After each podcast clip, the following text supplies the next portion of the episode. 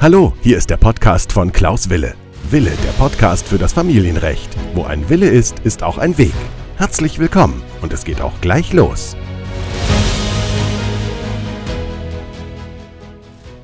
Herzlich willkommen zu meiner neuen Podcast-Folge. Mein Name ist Rechtsanwalt Wille und ich komme aus Köln und ich freue mich, dass ihr wieder dabei seid.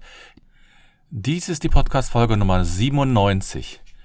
Heute geht es um die Dauer des Sorgerechtsverfahrens. Warum dauert ein Sorgerechtsverfahren immer so lange? Nun, ich bin ja seit mehreren Jahren Rechtsanwalt und Fachanwalt für Familienrecht. Ich bin seit 2000 oder seit 2001 Rechtsanwalt und ich arbeite hauptsächlich im Familienrecht und im Arbeitsrecht und habe dort natürlich schon eine Menge Verfahren erlebt. Und immer wieder stelle ich fest, dass die Beteiligten unterschiedliche Vorstellungen darüber haben, wie ein Sorgerechtsverfahren durchlaufen wird und warum ein Sorgerechtsverfahren häufig so lange dauert.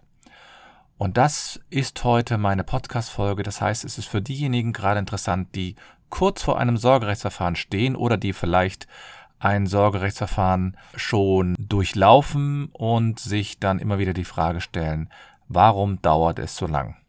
Jeder kennt es ja so ein bisschen äh, von der Reise mit den Kindern. Äh, man setzt sich ins Auto und nach einer gewissen Zeit fragen die Kinder dann, ja, wann sind wir denn endlich da? Und so kommt es manchmal einem Rechtsanwalt auch vor, der mit einem Mandanten arbeitet und zwar in einem Sorgerechtsverfahren. Denn diese Sorgerechtsverfahren haben natürlich eine eigene Dynamik und haben eine eigene, ich nenne es jetzt mal, ja, ein eigenes Regelsystem. Und da ist es manchmal nicht genau nachvollziehbar, warum ein solches Verfahren so lange dauert. Das heißt, in dieser Podcast-Folge werde ich Ihnen etwas näher bringen, was ein Sorgerechtsverfahren beeinflussen kann. Immer wieder erreiche ich die Nachricht, dass sozusagen der beste Freund oder die beste Freundin meiner Mandanten oder meiner Mandantinnen schon längst ein abgeschlossenes Verfahren haben. Und ja, die Kollegen, die ein anderes Verfahren durchgeführt hätten, die wären schon viel früher äh, geschieden. Und jetzt stellt man sich die Frage, Herr Wille, warum dauert das eigentlich immer so lange? Nun, man muss natürlich immer wissen, Juristen und überhaupt das Rechtssystem stellt immer auf den Einzelfall ab. Das gilt auch für die Dauer des Sorgerechtsverfahrens. Und es muss sich im Grunde genommen immer nur ein Detail verändern, und schon kann das Auswirkungen auf das Sorgerechtsverfahren haben.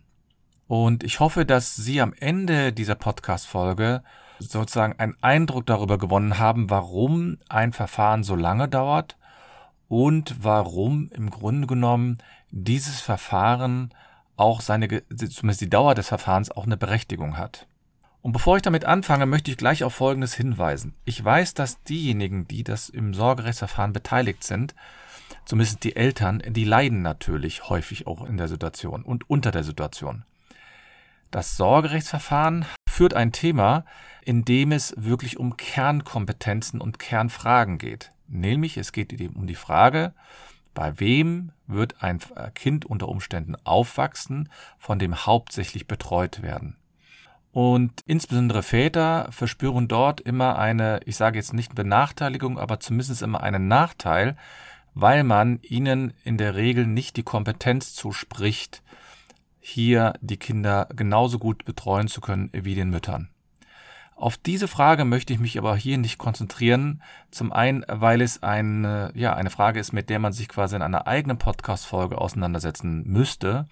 Und zum anderen, das finde ich wesentlich wichtiger und spannender, ist, dass natürlich auch äußere Faktoren die Dauer des Verfahrens beeinträchtigen können. Ob wirklich Väter, ich sage mal, in einem Sorgerechts- oder Umgangsverfahren in Anführungsstriche benachteiligt werden, das kann man sowieso nicht so ganz allgemein, zumindest von außen betrachten, weil man dazu die Akten kennen müsste. Und das wäre doch etwas vermessen, hier eine generelle Aussage zu treffen. Gut, ich möchte also heute im Grunde genommen über die Dauer des Sorgerechtsverfahrens sprechen und da möchte ich natürlich insbesondere darüber sprechen, warum ein Sorgerechtsverfahren auch manchmal so lange dauert und was kann man tun, dass das überhaupt ein bisschen beschleunigt wird. Da stellt sich natürlich immer gleich die Frage, gibt es überhaupt einen Normalfall für eine Dauer des Sorgerechtsverfahrens? Und da muss man sagen, ein absolutes Nein, es gibt diesen Normalfall nicht. Das Gesetz schreibt zwar vor, dass man in einer Kindschaftssache innerhalb von einer Zeit von knapp einem Monat einen Termin haben muss. Das sagt aber nichts darüber aus, dass das Verfahren so lange dauert, sondern das ist im Grunde genommen den ersten Termin, damit man das weitere Vorgehen besprechen kann. Und dann kann das Verfahren, ich habe Verfahren gehabt, die dauerten vier Jahre. So, das heißt, wovon hängt dann die Dauer des Verfahrens im Grunde genommen ab? Und da kann man natürlich sehr, sehr unterschiedliche, ich sag mal, Faktoren haben. Zum einen kann es natürlich erstmal daran liegen, dass man selbst den Rechtsanwalt so spät beauftragt.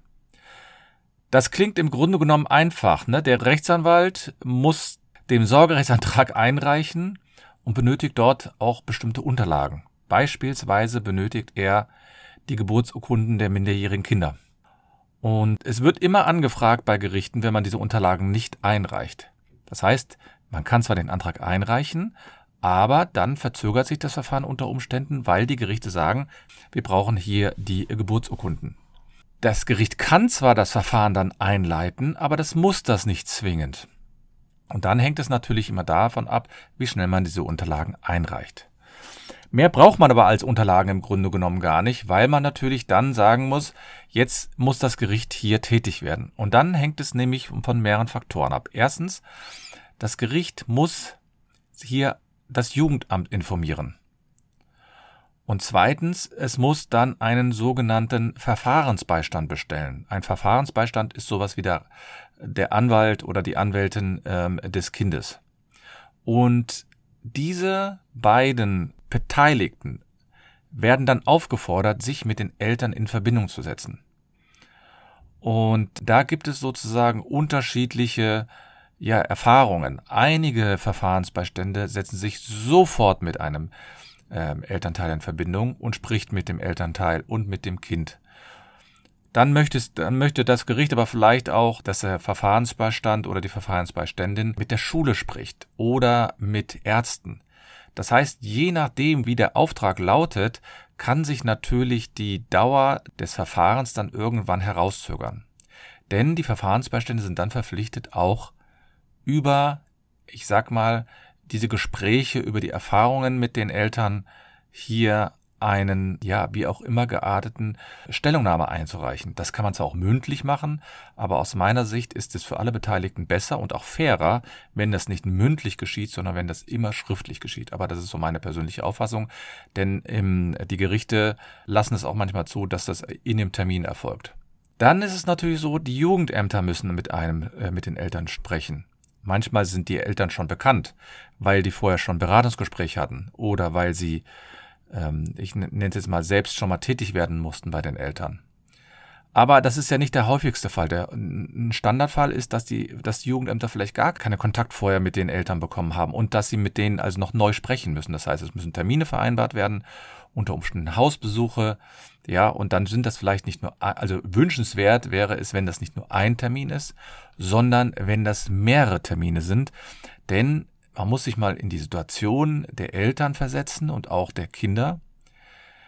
Da soll in einem Verfahren, was wirklich, ich sage ja, den Kern einer Familie betrifft, soll darüber entschieden werden, wie es mit den Kindern weitergeht. Das heißt, wo wachsen die Kinder unter Umständen hauptsächlich auf? Und wenn dann das Jugendamt und der Verfahrensbeistand nur einen Termin haben, dann können sie, dann ist natürlich der gesamte Eindruck nur auf diesen kurzen Termin fokussiert. Und da habe ich manchmal den Eindruck, dass nur die kleinste, das kleinste Problem dann wirklich zu einem Riesenproblem gemacht wird. Also ich habe das schon erlebt, dass Jugendämter aus, aus meiner Sicht Nichtigkeiten dann ähm, das überhaupt in der Stellungnahme erwähnt haben. Da war dann irgendwie die Küche nicht richtig aufgeräumt, weil die Kinder vorher noch was gegessen haben und man gerade dabei war, den Tisch aufzuräumen und das, Jugend, das Jugendamt ist dann vorher sozusagen ein paar Minuten früher gekommen und das Tisch war nicht aufgeräumt. Dann hieß es auf einmal, ja, die Küche war nicht aufgeräumt. Und jeder hat natürlich dann gedacht, oh mein Gott, wie kann das sein? Das war in dem Verfahren dann nicht so relevant, aber trotzdem ist es so, dass ich manchmal denke, bestimmte Tatsachen, die man dort findet, äh, muss man auch nicht unbedingt immer in der Stellungnahme aufführen. Es geht ja da um das Kind und nicht, ob eine Wohnung quasi picobello aufgeräumt ist. Es geht ja darum, wo fühlt sich das Kind am besten, am wohlsten und vor allen Dingen, wo wird es besonders gut betreut und gefördert. Ja, und dann haben die Eltern unter Umständen auch noch gemeinsame Termine mit dem Jugendamt. Das heißt, da wird dann versucht, auch vielleicht eine außergerichtliche Regelung hinzubekommen. Ja, die Jugendämter laden manchmal die Eltern zusammen ein, um zu gucken, ja, wo stehen wir und wo gibt es hier eigentlich die Differenzen. Aber das ist ganz unterschiedlich von den einzelnen Sachbearbeiter. Es gibt wirklich Sachbearbeiter, die sind unwahrscheinlich engagiert, die schauen sich wirklich jeden Fall im Einzelfall an, schreiben eine sehr differenzierte Betrachtung und, und Empfehlung. Und es gibt einige ähm, Jugendämter, da wird quasi das Schicksal der Kinder in einem Gespräch von, von 30 Minuten entschieden. Und das gleiche gilt übrigens auch Verfahrensbeistände. Ich hatte eine Verfahrensbeiständin in einem HKÜ-Verfahren, also das ist ein Kindesentführungsverfahren. Da hat sich die Verfahrensbeiständin 15 Minuten mit den Kindern unterhalten. Es waren auch noch zwei Kinder. Und da hatte ich persönlich den Eindruck, dass das vollkommen oberflächlich war. Das war sehr bedauerlich, weil es wirklich da auch auf den Eindruck der Kinder ankam. Aber letztlich ist das so, dass man Glück haben muss mit den Verfahrensbeiständen oder man muss, man hat manchmal auch Pech. Aber das ist bei allen Sachen so. Man kann mit Richtern Pech haben, mit Anwälten, mit Anwältinnen, mit Verfahrensbeiständen, Verfahrensbeiständinnen und den Mitarbeitern des Jugendamtes. Da gibt es also unterschiedliche Qualitäten, muss man dann auch sagen. So, aber wenn die Gespräche dann mal erfolgt sind, dann erfolgt in der Regel dann eine Stellungnahme. Das heißt, eine Stellungnahme wird dann im Grunde genommen eingereicht von dem Jugendamt, von dem Verfahrensbeistand und dann hängt es ein bisschen davon ab, wie schnell die Gerichte dann einen Termin ansetzen. Und manchmal kann man eine Frage nicht sofort regeln, wo ein Kind besser aufgehoben ist. Da muss man ja auch als Elternteil manchmal einen Schritt zurück machen, denn das Problem ist ja, die Kinder, da soll entschieden werden, wo die Kinder hauptsächlich betreut werden. Und diese Entscheidung muss deswegen getroffen werden, weil die Eltern sich nicht darüber einig werden. Das heißt, sie sind aus welchen Gründen auch immer unfähig, eine gemeinsame Entscheidung zu treffen. Meistens spielt das ja, hat das ja nichts mit den Kindern zu tun, sondern das hat ja meistens was mit den Eltern zu tun. Die Eltern auf der Elternebene können nicht mehr miteinander kommunizieren. Und das vielleicht nur als Einschub. Es ist immer wieder erstaunlich, wie die Verfahren dann ablaufen, denn viele Eltern haben noch zwei Monate vorher eine tolle oder eine Beziehung geführt. Ob sie toll war, weiß ich nicht, aber zumindest eine Beziehung geführt, der Vater konnte mit dem Kind machen, was er wollte. Er konnte mit dem wegfahren, konnte mit dem auf den Spielplatz gehen, konnte mit den Hausaufgaben machen und so weiter. Und dann wird ein Sorgerechtsverfahren nach der Trennung eingeleitet, zwei, drei Monate später. Und dann auf einmal ist der Vater hier derjenige, der das überhaupt nicht kann. Das gleiche betrifft übrigens auch auf andere Fälle zu, dass auf einmal die Mutter als die schlimme äh, Mutter dargestellt wird. Was natürlich nicht stimmt und was aus meiner Sicht natürlich auch eine unfaire Prozessführung ist, sowohl von den Anwälten als auch von den Eltern, die sowas verlangen. Denn im Grunde genommen ist das ja dann auch nur eine Momentaufnahme. Also wenn ein Vater zum Beispiel mal einen Termin äh, vergessen hat, er ist zu spät gekommen, dann wird gleich von einigen ähm, Rechtsanwälten da ein großes Hallo draus gemacht. Genauso rum muss man andererseits auch sagen, äh, schreiben dann Väter oder die Rechtsanwälte der Väter schreiben dann, dass die Mutter die grauenvollste Mutter der Welt sei, weil sie dem Kind äh, vergessen hat, irgendwelche Unterlagen mitzugeben und so weiter und so fort. Also da wird, da wird sozusagen im wahrsten Sinne des Wortes dreckige Wäsche gewaschen. Abartig kann ich nur sagen und unwahrscheinlich anstrengend auch für alle Beteiligten, weil es bringt nichts. Das Ganze führt zu nichts. Aber wie dem auch sei, dann hat man eine Stellungnahme eingereicht bekommen und einige Väter ähm, und Mütter nehmen dann auch Stellung, auch jeweils zu den ähm, Briefen der Verfahrensbeistände und der, des Jugendamtes und dann kommt es zum Gerichtstermin. Dann kann natürlich das Gericht unter Umständen da schon eine Entscheidung treffen. Es gibt aber auch Fälle und dann wird es teuer, A, wegen der Kosten und B, viel wichtiger, das dauert dann auch länger. Dann wird nämlich ein Gutachten eingeholt manchmal. Über die Erziehungsfähigkeit heißt es dann immer so. Ja, wer äh, da, da sozusagen sehen sich die Gerichte nicht imstande, eine Entscheidung zu treffen und sagen, lieber Sachverständige oder liebe Sachverständige, bitte schreibe für uns ein Gutachten, wer nach deiner Auffassung hier am besten geeignet ist, hier die, für die Kinder sozusagen zu sorgen und Ja, und dann muss ein, dann dauert das natürlich wiederum. Das kann mehrere Monate unter Umständen dauern, weil je nach Auftrag und je nach Schnelligkeit des Sachverständigen oder der Sachverständigen ist es nun mal so, dass die Sachverständigen Term verschiedene Termine machen müssen. Die müssen mit den Eltern sprechen, mit, mit den Kindern sprechen. Dann wird geschaut, wie verhält sich das Kind äh, mit dem Vater, wie verhält sich das Kind mit der Mutter. Dann wird unter Umständen noch mit dem Klassenlehrern gesprochen oder vielleicht mit dem Sportlehrer oder mit dem Psychologen oder mit den Ärzten und, und, und. Das heißt, das wird dann ganz, ganz lange dauern. Und dann heißt das natürlich für alle Beteiligten, dass man nicht, dass man das gar nicht einschätzen kann. Denn dann gibt es unter Umständen endlich mal ein Gutachten. Jeder darf dazu noch gut, noch eine Stellung nehmen. Und dann gibt es vielleicht noch einen zweiten Termin. Und ja, dann müssen natürlich alle Beteiligten zusammenkommen. Das heißt, die, Verzöger die Verfahren verzögern sich auch durch die Anträge, bestimmte Fristen oder bestimmte Termine zu verschieben. Und ich kann das gut nachvollziehen. Man sitzt zu Hause als Mutter, als Vater, möchte die Sache endlich geregelt haben. Dann hat man endlich einen Termin bekommen und dann sagt einer der Beteiligten, ich kann an diesem Tag nicht. Und da muss man sich ja natürlich mal vorstellen, wie viele Beteiligte wir haben. Das Gericht setzt einen Termin fest. Aber dann haben wir das Jugendamt, dann haben wir den Verfahrensbeistand, dann haben wir die beiden Rechtsanwälte, die beiden Eltern, die Kinder und schließlich noch den Sachverständigen. Und dann kann es natürlich dazu führen, dass einer der Beteiligten gerade an diesem Tag keine Zeit hat. Die Eltern werden sich unter Umständen im Urlaub befinden oder der Rechtsanwalt ist im Urlaub oder hat einen anderen Gerichtstermin. Die Verfahrensbeistände, der Verfahrensbeistand sind nicht äh, sofort verfügbar, weil sie selbst andere Termine haben. Das heißt, es kann verschiedene Gründe geben, ja, die Gründe sind zum Beispiel Krankheit, Urlaub, andere Termine des Rechtsanwalts, des Jugendamts und, und, und. Und schließlich kommt es dann endlich zu einem Termin und es wird dann eine Entscheidung getroffen. Ist damit das ganze Verfahren beendet? Nein. Das Verfahren ist dann nicht beendet, denn jeder der Beteiligten kann dann auch noch gegen den Beschluss des Familiengerichts auch noch Beschwerde einlegen. Das muss man sich vorstellen, ne? Dann kommt endlich mal ein Ergebnis raus und dann kann man auch noch mal dagegen Beschwerde einlegen, das heißt ein Rechtsmittel einlegen. Was in Ordnung ist.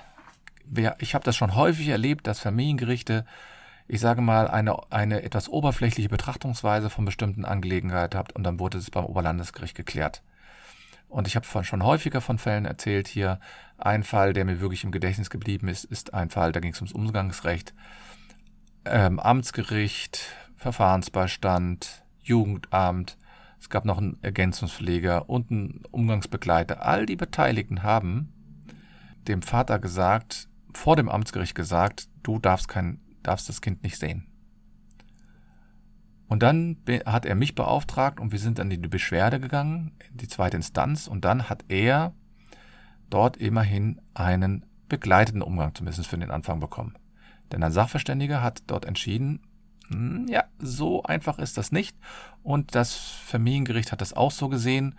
Und plötzlich war auf einmal die Möglichkeit offen, ob gegen Widerstand des Jugendamts, Verfahrensbeistand und so weiter. Das heißt also, es ist schon möglich, dass in der zweiten Instanz auch mal eine Entscheidung aufgehoben wird und neu gefällt wird. Da muss man natürlich Gründe haben und Gründe finden und da macht es natürlich Sinn, spätestens da macht es Sinn, einen Rechtsanwalt zu beauftragen, wenn man das vorher nicht gemacht hat. Also wie ihr seht, es gibt verschiedene Gründe, warum ein Sorgerechtsverfahren so lange dauert. Es gibt verschiedene Gründe, warum man hier auch mal hinschauen muss und warum man hier die, ja, ich nenne es jetzt mal so ganz platt, als Elternteil vielleicht auch mal einen Schritt zurück machen muss und sagen muss, ja, Rechtsanwalt, du kannst ja gar nichts dafür.